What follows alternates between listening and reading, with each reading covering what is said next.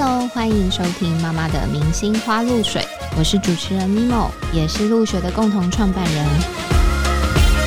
露学推出新的 Podcast 节目了，在这里你可以听见各式各样跟亲子啊、夫妻啊或是女性有关的故事。希望在你做家事、通勤或是睡前放松的时刻，可以听我们聊聊有趣的故事，跟我们一起在节目中取暖哦。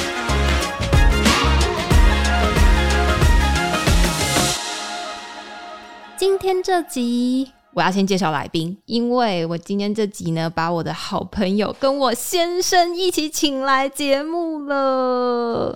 我今天除了跟我的好朋友一起聊聊天之外，我也觉得可以啊，有我老公的视角，可以来看看我们这群渔夫。好啦，先欢迎我先生，我先生绰号尾鱼。本名刘俊佑，生日是 一月二十七，莫名其妙啊！好，你自己介绍一下好了，你介绍一下自己。Hello，大家好，我是生鲜食书的创办人，我叫尾鱼。OK，他目前带领一间公司生鲜食书，然后是一位创业中的老板。那我再欢迎我的好朋友，好朋友阿包。阿包是我们陆学合作的摄影师，然后自己也目前是一个自由接案的摄影工作者。然后，如果大家有婚礼呀、婚纱或者是宝宝摄影、家庭摄影，其实都可以找他。你要不要也介绍一下自己呀？哎呦，大家好，我是阿包，然后我也是包 Studio 的创办人，这样好像抬头很好。你要不要顺便把 IG 的账号也分享一下？OK，好，那今天这集我请到这两位我目前人生中非常 close 的人哦，因为刚刚有提到嘛，就是我们三个都为一个课题在烦恼，就是。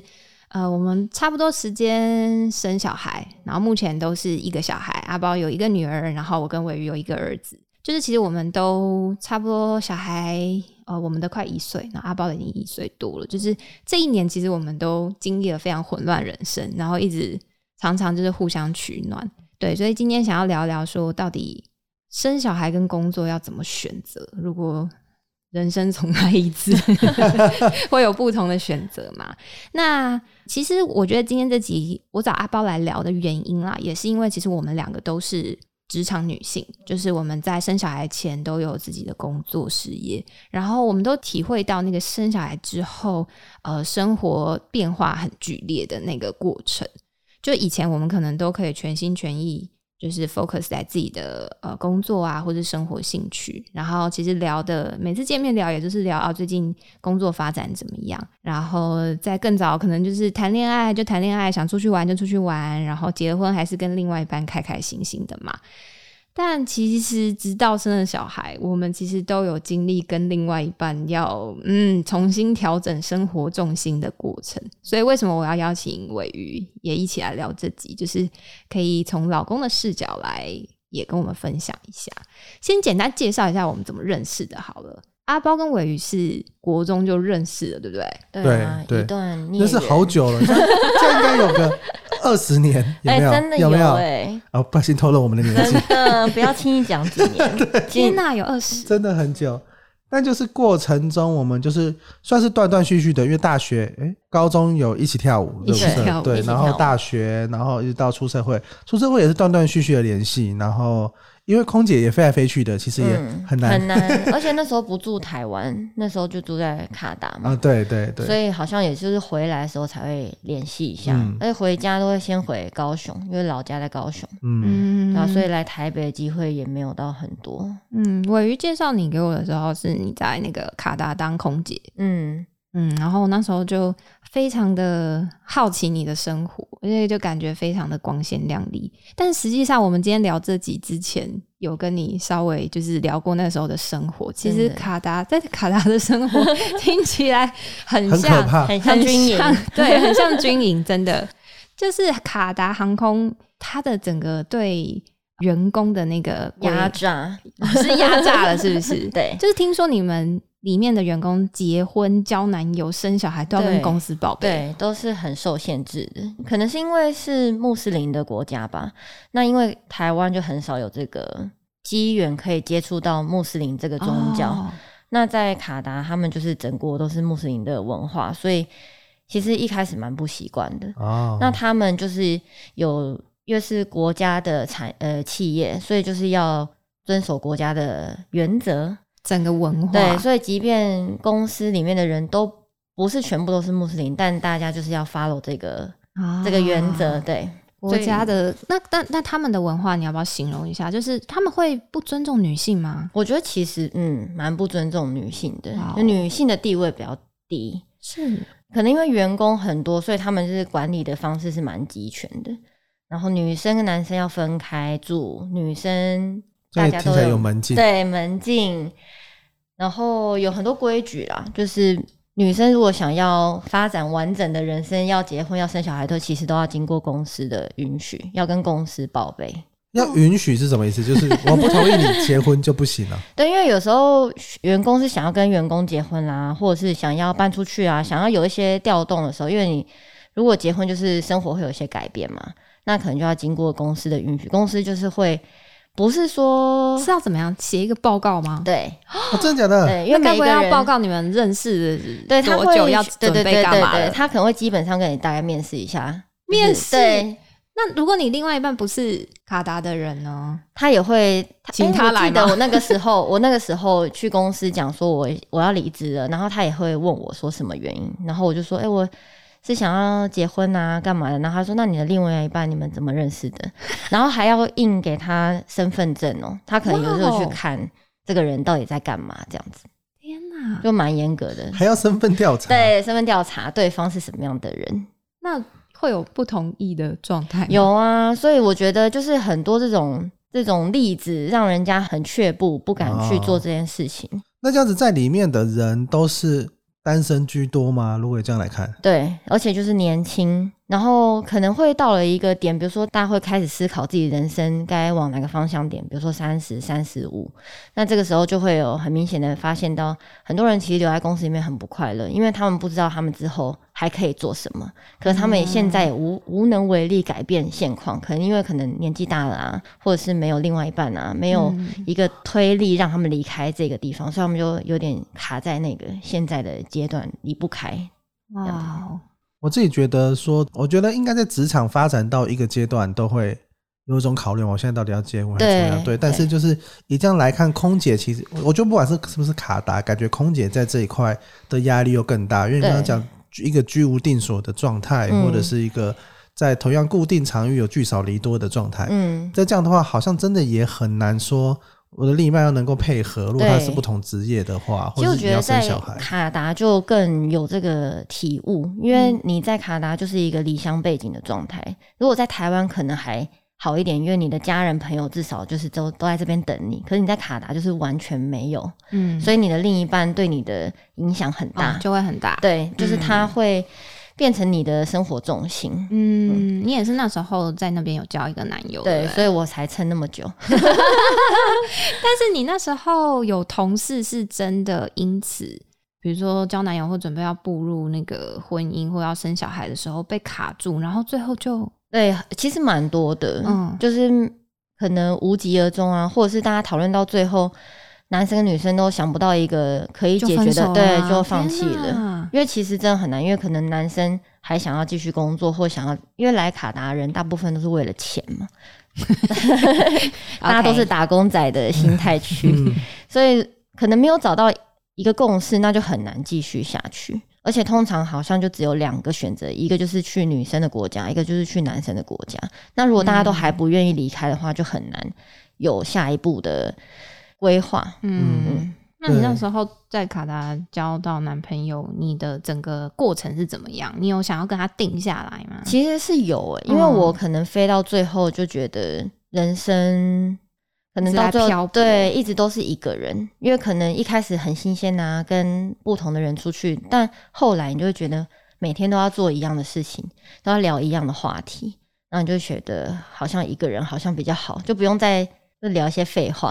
对，因为听听你说是每一天你都会有不一样的同事，对因为你们都不知道跟谁搭班，，对。然后你搭班你还是要跟他就是有一些聊天啊、social 啊，可是都问一样的很表面的这些话对，题，然后你就觉得哎、也不是每次都遇到很好聊的人，那还不如就自己 谁谁不好聊，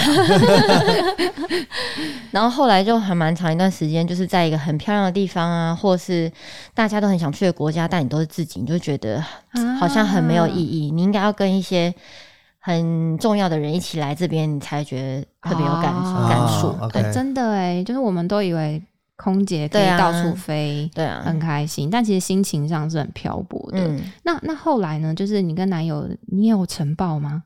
后来就是我们的规划是想说，那就先离开公司，因为他就觉得我希也希望我可以做一个比较可以在地面上的可以跟他多 要点时飞来飞间相处，因为毕竟就是聚少离多嘛，很多重要的时刻我都不在这边，所以他就希望我可以做一个就是在地上的工作，然后可以跟他长时间相处看看。所以我们那个时候的规划是想说先离职，然后我搬去跟嗯他住，住在卡达。你原本想要跟他定居在卡达哦，嗯，因为他的家人也在卡达，对啊，所以我那时候觉得好像也还行，而且因为可能在卡达也住蛮久的，所以有点习惯了。啊，OK，嗯，因为我认识现在你，我很难想象你那时候真的应该是就是非常以他为中心，对啊，我现在想一想觉得好傻。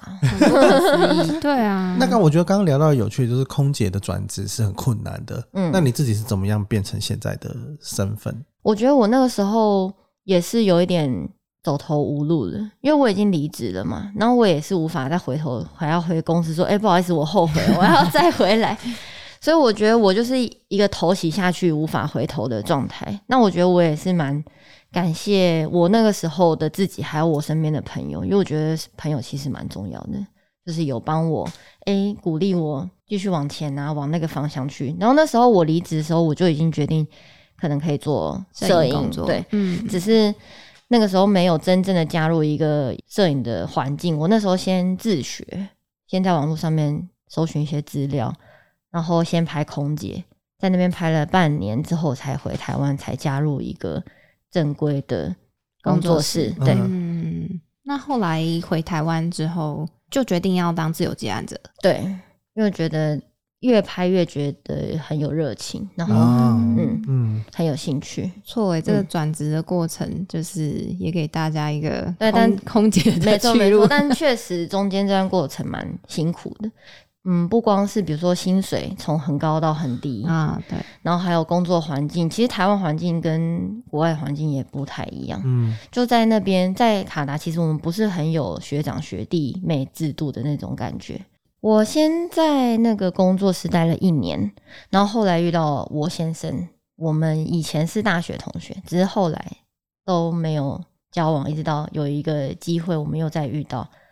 那之后他就嗯蛮鼓励我来台北跟他一起，也算是同居先吧。然后一边同居一边工作，然后就又嗯重新进入到另外一个嗯生活圈。对，哦，OK，嗯，那那时候跟先生先生嘛，对，那时候还还是男友，然后就先同居之后，大家还是两个人各自发展工作嘛。，对，然后只是就是，呃我觉得那段时间其实蛮蛮怀念的，因为大家就是各自，有各自奋斗的目标。然后回家，然后一起聊一聊，哎，今天发生什么事啊？什么？现在就是小孩，小孩，小孩，这个我好像我们自己也有也有。我刚刚也对对，我也好怀念，很怀念的，想不起来。对啊，因为我觉得那个时候我们讨论过，应该说在这一阵子有小孩之后讨论过，就是可能在没有小孩之前，就是大家有各自的目标，嗯然后一起往那边去前进。然后虽然说一起结婚，然后住在一起，可是彼此的那个需要协调的那个部分还没有到这么这么多，对，对。啊但是就是有小孩之后，那个协调度就变得，又摩擦又会变得更多，啊。因为你需要更多的沟通，跟需要更多的彼此的配合。嗯，嗯而且主轴好像就是小孩，然后你只能调试对，小孩以外主轴的其他。是小孩这件事情，我觉得超有感的。就是我们去台 台中玩，找的场景就是是亲子友善、亲子餐厅、亲子场所。没错，对，对，就是我我们之前在聊，就是那个转变到底是什么，就是在于呃，之前可能就是两个人都是大人嘛，反正不管你今天要去哪里，要吃什么，然后有什么行程，其实你自己决定就好。嗯但是现在有小孩之后，你就变成所有的你的食衣住行全部都要先思考，对，先嗯思考到他，然后。以我的感受来说，因为我先生是一个非常自由奔放的人，就他想到什么就做什么。嗯，然后我为了小孩，我就开始变得更更像一个计划派的、的人，所以我们两个就那个作风就突然的不一样。非常明显的不一样。我不知道你跟 Alan 会不会，但是但是我们其实是从生小孩之后，就明显感受到再也不是那个很协调的状态了。对啊，，你那时候是结婚之后就发现怀孕吗？我其实是先怀孕，哦，因为我觉得我跟我先生有一个共识，就是其实住在一起，如果没有要生小孩，好像有没有结婚都哦，所以不太有。当时没有一定要结婚，对对，就觉得嗯其实生活模式都是这样。对啊，所以你说两个人真的很自由哎、对，对，你就不一定要结婚，一定要干嘛要干嘛，就是没有人有一个时间轴告诉你，哎，你必须要 follow 这些，对啊，你才可以要怎么样怎么样。所以两个人那时候很怀念呢，就很自由。嗯，然后发现自己有小孩的时候，我就说，哎，那现在怎么办？先登记，对，后来我这在你们的规划中吗？其实有小孩不在我们的规划中。我觉得哦我跟他聊的时候，是他是希望他自己未来有小孩，可能没有想到这么快就有小孩。哦，这倒是。嗯对啊，因为很多人都是试了好几年嗯才发现自己有小孩，所以我们那时候也觉得，哎、我们可能可以也可以这样子模式，试了好几年之后才有小孩而。且是不是那时候你工作也才刚要起飞？，对，所以我觉得超级混乱。就是那时候有小孩的第一个反应是，哎、那工作怎么办？因为很多工作都是事先先安排好的。OK，所以只好先赶快来处理后面就是安排好的客人，看能不能帮他们衔接到其他的摄影师那边去。对，就要开始想十个月之后，对对对，没错没错，还要坐月子，还要休息。超过十个月之后的工作对啊，因为人家结婚都是很早先规划好的。OK OK，嗯对啊啊，对啦，如果定场地那些也都是一年之后一年的事情。嗯，那那你那时候意外发现怀孕之后，开始就会去哦，除了跟客户做这些跟动之外，你自己心境上有觉得很紧张吗？比如说你会想到接下来生小孩之后的生活吗？其实我觉得新手妈妈都蛮可怜的，因为可能跟预想跟现实都是完全完全不不一样的。因为预想就觉得，哎、那他在睡觉的时候我可以工作啊，他在干嘛的时候我可以安排自己的事啊。啊一个一个礼拜之后就放弃，就根本不可行。就休息的时候，就是想好好休息。没错，而且还有很多现实层面的，比如说你自己觉得，哎、这个时间上 OK，可能你等到你到那个阶段的时候，觉得啊，精神呐、真的体力、对体力啊都没有。对，没办法哎、对。但，但怀孕当中还好，我觉得我蛮幸运，怀孕当中都还蛮顺利，我还拍到最后一个月。对，啊，你拍到好晚、因为我哦，肚子好像没很大，嗯，然后我就觉得我行动都蛮自由的，嗯，那那个时候蛮开心的，就觉得、哎可以一边他陪着我工作，生出来之后就才不回去了，蛮怀念。现在就没有办法陪着工作。哎、可是我那时候一直觉得你们你很 chill 哎、就是我没有感受到感受到你任何的混乱。我觉得我混乱在生小孩完之后、哎，那你你的最大的感受你还记得吗？你生完小孩之后，那个时间是不是时间？时间真的超混乱对，就是没有办法掌控的。嗯。而且我是一个很爱睡觉的人，然后发现没有办法自然醒这件事情让我很很痛痛苦对，睡不饱，哦，睡不饱真的是，嗯。就是我觉得时间被压缩之外，就是你时间整个的被切割的很严重，嗯。然后时间很零散，你只能抓紧这些一两个小时来做自己想要做的事情，其实蛮蛮难的。我。们最近有朋友也是刚生，那他就从社群上消失了，群主就不会再有他。我就想想那个时候确实是真的是一个很痛苦的状态，因为你什么都不会，然后你什么嗯东西都面临的是第一次，对，然后他又是一个小生命，又不是、嗯又不是像宠物，对真的好像不一样啊，放养不太一样对你就是要一直关心他现在的状况怎么样。就是我我跟我有聊到那个，就是小孩完全不会依照我们的计划走这件事情。嗯嗯嗯像像我们这礼拜两个人各自工作都超忙，嗯，就他就在这礼拜给我玫瑰疹发烧，就是你完全没有办法预料。他会怎么样？对你就算嗯安排好，比如说我们有找陪玩保姆，嗯嗯嗯，对，就是带他，但是你还是就看到他生病了，或者是看到他精神不好、吃不好的时候，你就整个心思又会被拉走，对啊，就非常混乱。但你嗯那时候刚生完，你就很混乱哦。你以前啊，生小孩前，你的整天的行程安排跟生小孩之后的行程安排，哦，你觉得真的差很别是什么多。以前就是可以按照自己的生活步调来安排工作，因为就自由接案嘛，你可以随时决定你什么时候要工作，然后你要什么时候修图，你要什么时候跟回复客人。但现在就是有一个小孩插进来，你你只能先把小孩事情都弄好，然后剩下的时间再来做这件事情，然后所以就很不连贯。然后你也不能 A 来做一下，然后我现在要调试好我要去做这件事情的那个心态。哦，还要转换工作的对心情。对我觉得很难这样子转换来转换去，跟以前不一样。你觉得呢？我先生 昨天我一定要分享，他昨天就是也是突发状况，工作上嗯突然有多出来行程，嗯。他就传讯息，我感受到他的绝望，嗯，他就跟我说，呃，他说老婆我怎么样怎么样，我突然又不能提早回去了，我真的觉得兼顾工作跟小孩好难。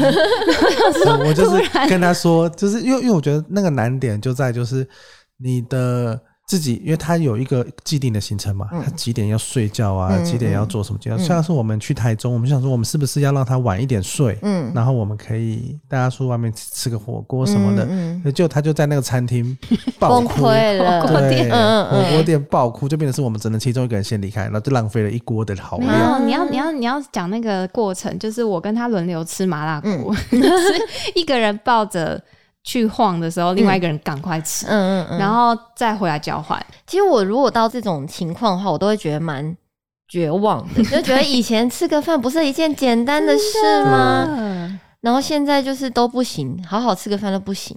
你们你们现在还有两个人可以这样好好吃饭，出去吃饭，我觉得找个餐厅坐下来，都要想很久，然后都要想都要计划很久，对，都要先想说，那他在那边如果这个情况发生了，我们可以怎么处理？那要先预备好，不是带很多他可能可以吸引他东西。玩具、对玩具食物、零食，对对对，而且因为很多餐厅椅子都是没有安全带嘛，绑不住他，啊他都会站起来，所以我最后还要带自己的椅子。反反正吸很多对。对对对，所以就最后觉得、啊，还是在家好了。真的，就是现现在就是亲子友善，然后就是要不然你就只能去那种亲子餐厅，对啊。但是你去几次，你也会也不想要一直都去那样子的、嗯。的地方，嗯。对，所以我觉得难关点确实是在当你要出去的时候，刚前面讲的高度不可控，就他他完全没有办法照你照你的样子，应该说我们现在的状态都还不是很能沟通的对。时候，对，嗯。对他就是他也稍微听得懂一点点，但不是可以完全的，嗯你可以跟他好好的讲话的时候，对。嗯。而且尾鱼超怕那个我儿子在餐厅尖叫，哦，对啊，尖叫跟大哭我都会觉得哦，很嗯很很不好意思他就会很不好意思，嗯就是他会立刻站起来把他抱出去。我就说你不要那么紧绷，嗯，但是真的很不可控、对，啊，对啊，我觉得可能再大一点会好一点，就是比较好沟通一些，对。可能半年到一岁间是蛮困难的。我跟我先生也是觉得对。很失控，我们六个月开始到一年这段时间，我觉得比前面更累。对我不知道怎么形容。就是他开始有一些自主的意识吧。对，然后没办法，只是放在那边，对对然后你稍微做一点自己的事情，对，没办。法，就是他需要你的 attention，然后他也开始有一些行为意识，想要做一些事情，对然后你就会必须要很高关注的在他身上。对，或是你要、你要开始就是阻止他，或者是引导他，这些你也不可以放放他在那边。对对对，对，像我记得，我真的记得我坐月子的时候，然后到一直到五六个月的时候，我都还可以工作。对啊，我那时候好像也我那时候还可可以开会，然后还可以就是抱着我的婴儿，然后可以讲个一个小时的会议。嗯嗯嗯，但后来我完全六个月之后，我就进入了一个更深的漩涡。嗯我不知道你有没有这种感觉，但我那时候的感受是我完全没有办法一边工作一边带他。嗯，对，完全可以体会。对，像尾鱼也是啊，就是我记得他在那之前那我还在月子中心开会，我也常在月子中心开会。嗯然后反正就算我们一个人要轮流看他的话，但其实也就放在那边。嗯，对，就但是吃跟睡而已。对，但现在像现在这半年啊，就是我们有时候得要二打一。嗯嗯嗯，哎、好像少一个人都不太行。对啊，我让我还是会问他说你几点要回来，就很不争气的。因为其实像是他，我不会爬，可能是一个关卡；会走又是一个关卡。对。你家里的那些状态呀，对，什么就是要的，变得很小心。我现在家里就是开始装一些安全的机制，像是什么？像是防撞的系列啊，以前、哦然后防开啊，以前都根本没有想过，以前还要防猫，现在就是防小孩。对啊，我们现在还想说那个衣柜、书柜那些到底对啊要不要钉墙，嗯，很可怕哎、对。而且我们就感觉儿子力气力大无蛮大，的。对，因为以前他好像在爬、在走都还好，现在就是有点抓不住了，就是他越来越会探索了。就他好奇心会让他想要对想要一直去开各种东西，对对对翻各种东西。对而且他会试探你的底线，啊，对，他摸的时候他会看一下，对对对对，然后你 有没有反应？你有没有真的很坚定不可以？对，哎、可是他不可以，他还是 对，他就是那又不够会慢慢地坚，慢慢不够坚定。你没有过去把它拨走，他就是会继续手伸过去。没错。那你觉得现在还有什么平日跟周末的？你知道我现在，啊因为我平日多少还有那个陪玩保姆的嗯嗯资源，但是假日就没有？假日完全没有。我现在会有一种就是。啊，礼、拜五的晚上我会有一种 blue 六日又要 blue Saturday，Blue Weekend，对 blue weekend，然后礼拜天的晚上就会想说啊，明天有阿姨会来，好开心，有种 Happy Friday 的感觉，好像会有诶、因为六日就是像你们刚像刚说的就是一场战斗，对，就是要思考要大家去哪里放电，因为总不能三个人都待在家里，然后他也这样。以前周末是休息，但现在没有办法。就是一直要想行程，嗯天气好不好，可不可以大家出去？嗯。走走路啊，去公园散散步啊，放放电，就是一直在想放电的行程。但像我跟伟宇都自己创业，而且像我们公司是没有公休的。嗯嗯嗯，对，但但其实后来六日我都会，我们现在已经就是把自己的标准降到，我们六日要专心带小孩。对啊，因为也只有六日可以陪他，对，平常就是因为以前真的不是啊，以前我们礼拜六可能 包包一提，我们还是去咖啡厅工作，就非常努。嗯嗯，但现在在真的没有办法，对啊，可能会觉得说陪小孩那质量也很重要。嗯，对啊，尾鱼现在也是被我逼迫，不然他真的是也没有啦超级工作狂。但，但是我觉得确实是心情上也有改变，就是因为嗯其实小孩就是你会觉得说他的童年就是只有这段时对，间，而且他真的长很快，嗯一个阶段一个真的很快真的很快嗯，我们现在回去看以前的照片，就想说，啊以前我们怎么觉得他很可爱？以前 以前躺在那边他边，超坏的，他说 以前总觉得很可爱，但是现在回去看，觉得好像猴子。可是以前 PO 那么开心，不知道在干嘛。的，可是阿邦，你你的作息有改变吗？就是我们现在还可以偶尔让尾鱼晚睡晚起，因为他吃超级就是夜猫族。嗯嗯，但其实我到现在我还是会跟他说，你真的作息要跟小孩一致一点，不然你自己会累坏。对啊，我好像也曾经想要坚持放他睡之后，然后我再来开始再做一点。对，那、后来我觉得真的精神不好，然后早就会变成恶性循环，早上很很难起床，很就是痛苦。对，因为他就是每天八点都会固定把你叫起来，我们是六点，我们六七点就会起来了。真的再更早是五六点，好不好？对，他慢慢有调整，有比较越来越晚，但我就是希望可以跟他作息一样，所以我就也尽量很早睡，在他醒来的时候赶快把家事弄一弄，然后他去睡之后碗洗一洗这些，然后尽量也是在十二点以前睡。你为什么会有这个转变啊？因为我其实都很常听到说什么妈妈熬的是自由，对啊，但是后来熬到最后就觉得后面这些时间都很琐碎，然后也不能做很专注力很高的事情。都只能划手机、看剧、对放空。对，然后后来就觉得那就是跟我对我的工作不太有帮助，因为我还是需要很多修照片的时间。嗯那如果没有办法很专注的话，就等于有点浪费这个时间，还不如不如休息。对早一点睡，然后早一点起嗯来再、再完成这些事。但是心情呢，就是我自己是，其实我刚刚讲六个月到一年这段时间，我自己是觉得是我心情上最低落的。我不知道你会不会有，我也是会有诶、就是我觉得那段时间不只是你生活上混乱，因为小孩一直在。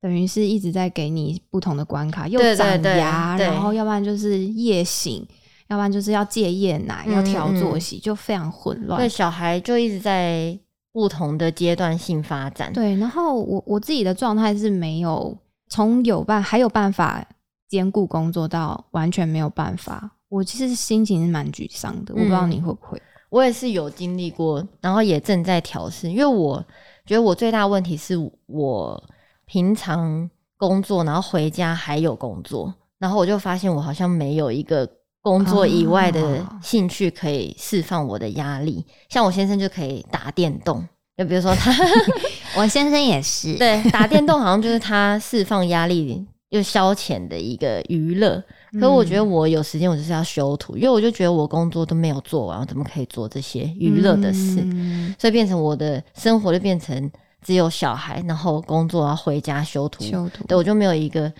好像可以释放压力的事情可以做，我就觉得我的压力一直在累积。然后有跟有跟先生讨论有啊，我就觉得他看他打电动很不爽，但是你没有自己没有释放压力的方式，对对他觉得那是你的问题，真的、哦，他有这样讲过，他没有真的很直接啊，但他我就会希望他可以跟我作息不要分这么开，我也是，对啊，因为我先生跟我先生那个 超白目，他他在熬夜打电动的时候，我真的会超火大。对啊我就说凭什么早起，然后我要顾小孩？对啊，他可以打电动，对啊，而且他有一个房间是可以打电动的，更我更人更不爽。是不是很羡慕。我也给他去弄一个房间周。先生也觉得自己是犯了什么罪。对啊对，就是他们的消遣好简单就可以达成哦。对啊，但是我们都没有，我们好像重心真的但是你应该要去培养一个啊，我觉得。哦，这句话真的就是很难啊惹惹怒不会不会人，不会不会，我觉得那个是要要去找到啊。要有意识的开始思考啊。很像打电动，不用太需要精力，对不对？比如说多晚或者是多累，你都觉得可以随时。但我们好像就没有这种而，且那个那个到底给你的回馈感是什么啊？不没有想打电动哦 我觉我觉得兴趣这件事情，它的回管是因为通常我们在做某些事情的时候，你很你很聚焦，你会进入一种心流的状态。那嗯那个状态，它其实是会让你身心比较愉悦的状态。对，那工作当然是一种方式嘛，对对。那你当然找工作以外，如果你有其他的事情，有因为有人很喜欢拼乐高，喜欢拼拼图、插花，好像真的没办法，都是可以让你我现在满脑子都是你打电动那边瘫软在沙发上你跟我说那个是进入心流，是不，是？就是就是就是一个你不不需要去面对工作，然后你也不用去管身边这暂时逃离。有一个有一个逃离的地方。嗯我觉得我们需要、我觉得欸。其实这个东西它是需要培养，我觉得那个不是妈妈或者什么，或者我觉得是你每一个人你都需要找到一个跟压力共存的方式，因为嗯。压力不可能消失啊，就压力你没有小孩的压力，你有工作压力，你有各种压力，嗯对我觉得应该是压力。对想办法去找到一个这样的方式，我觉得会是比较健康啦。对对嗯。对，因为所以其实说实在的，也确实不容易。所以为什么这几年在瑜伽或者是冥想这种东西、嗯打坐比较很流行的方式，嗯就是、对它也让你用另外一种方式去达到一个心流的状态，或者是去放下那些事情。嗯，对，所以其实最基本、最基础，因为你说瑜伽跟打坐，它其实就是你任何时候你都可以去嗯处理。对，所以我觉得这也是这些流行，甚至跑步也是。就跑步你就你根本不用装备，你就是穿着鞋你就出去，哪里都可以跑。对，我觉得像是这样子一个缓和的状态是蛮不错的。我们的新的课题，对，你找到了吗？我还没找到。我觉得我好像没有还没有真正找到，但是有嗯逐渐，比如说我有去运动，就是你可以不要一空闲下来就拿起工作这件事情，对不对？对，嗯，然后也需要把自己的工作时间跟小孩切割一下，就是慢慢做规划。嗯有时候因为客人可能就是上班没有办法回讯息，那他下班就会回，下班可能七八点、八九点，然后那时候就是小孩正在忙的时候。对，有时候我就会很紧张，觉得哎、诶客人要问我问题，我要回。后来就觉得，那你自己也有自己的生活嗯步调要走，就是不一定要完全配合对方，嗯。就是找到一个平衡点，有回答到人家问题，但不用及时，就好像你无时无刻都在上班的感觉。对，嗯。因为因为我记得我以前其实因为我们每天晚上都要发文嘛，我记得我大概六点到八点其实是反而是我要工作的时候，嗯，然后现在是六点到八点是 我要是小顾小孩的时候，我就完全割舍掉那一块的工作时间。嗯，然后我现在会跟同事说，我六点之后我就消失了，嗯所以你有什么事情就六点之前赶快跟跟我讨论。嗯，对，就是会有这样子的作息上的改变，。嗯，我的先生，你有什么改变吗？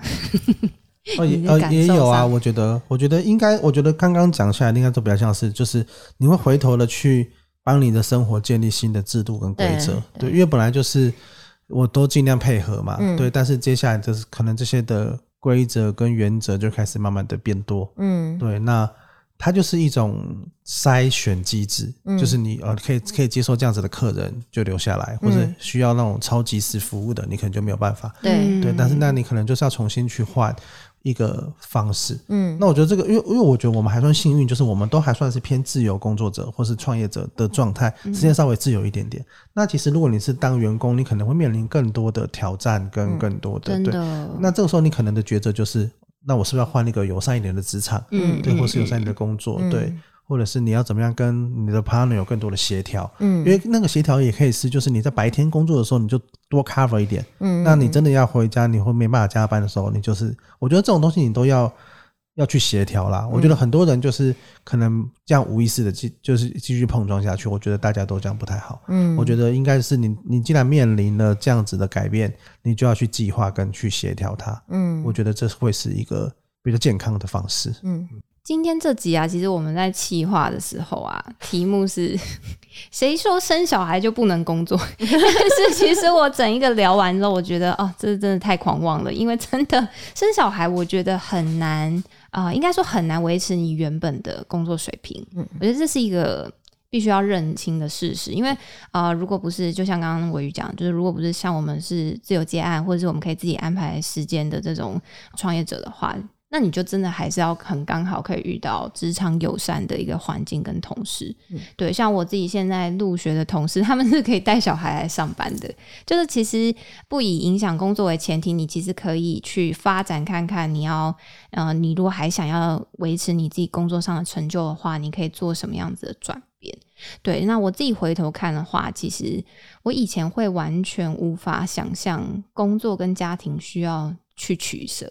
就像我那时候创办入学的时候，我就 非常狂妄的说，哦，我要做一个可以一边带小孩一边兼顾事业的工作。但其实实际上自己生了小孩之后，你真的会不得不开始去调整自己人生的优先顺序。所以我现在的改变就是，我可能会开始去计划明天或后天，或甚至接下来的我在工作跟带小孩的时间分配。我以前其实是可能左手一个工作，右手一个工作，我就会想要同时进行很多事情。但现在我真的是，嗯，没有办法，就是小孩睡了，就像刚刚讲的，你自己要赶快休息。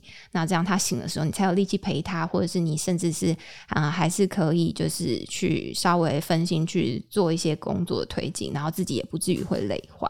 所以我觉得，我今天其实很想要跟大家分享的是，工作跟生小孩这件事情，其实虽然很混乱，但是这个人生过程，这个人生很剧烈的改变，其实并没有不好，因为我自己会觉得，一阵子之后，其实这些混乱都会过去。但是反而是在那过程里面，我练习会一次专心一件事情，而且我不知道你会不会有那种，你要一边顾小孩跟一边工作，然后你发现你两边都都做不好，都做不好嗯然后那个心情其实是会更沮丧，嗯对，就会觉得说，嗯，完全没有办法有一个好的品质，嗯对，所以我觉得可以让自己开始练习专心把一件事做好，然后让自己更享受当下。我会觉得其实这也是一种心境上的排毒。嗯对我我还这件事我还在劝我老公啊，他还是属于想要一次完成非常多事情的人，但是嗯，其实。当你什么都想要的时候，其实跟你共事的人，或者是跟你在一起的家人都会感受得到。我觉得那个状态，其实那段陪伴其实是会很没有效果的。对，所以今天想要给大家的建议就是，工作跟小孩不一定要放弃任何一边，你要去接受那个混乱，然后你要去接受你的进度可能没有办法太快，但是可以让自己更有耐心去享受当下。你会觉得，嗯，这段非常混乱的时期，它终究会过，就是它也是有尽头的。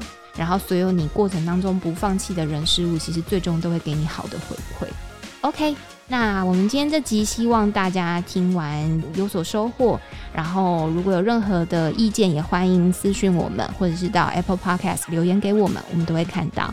那也欢迎大家订阅我们的节目《妈妈的明星花露水》，并留下五星好评。我们下次见，拜拜。拜拜。拜拜。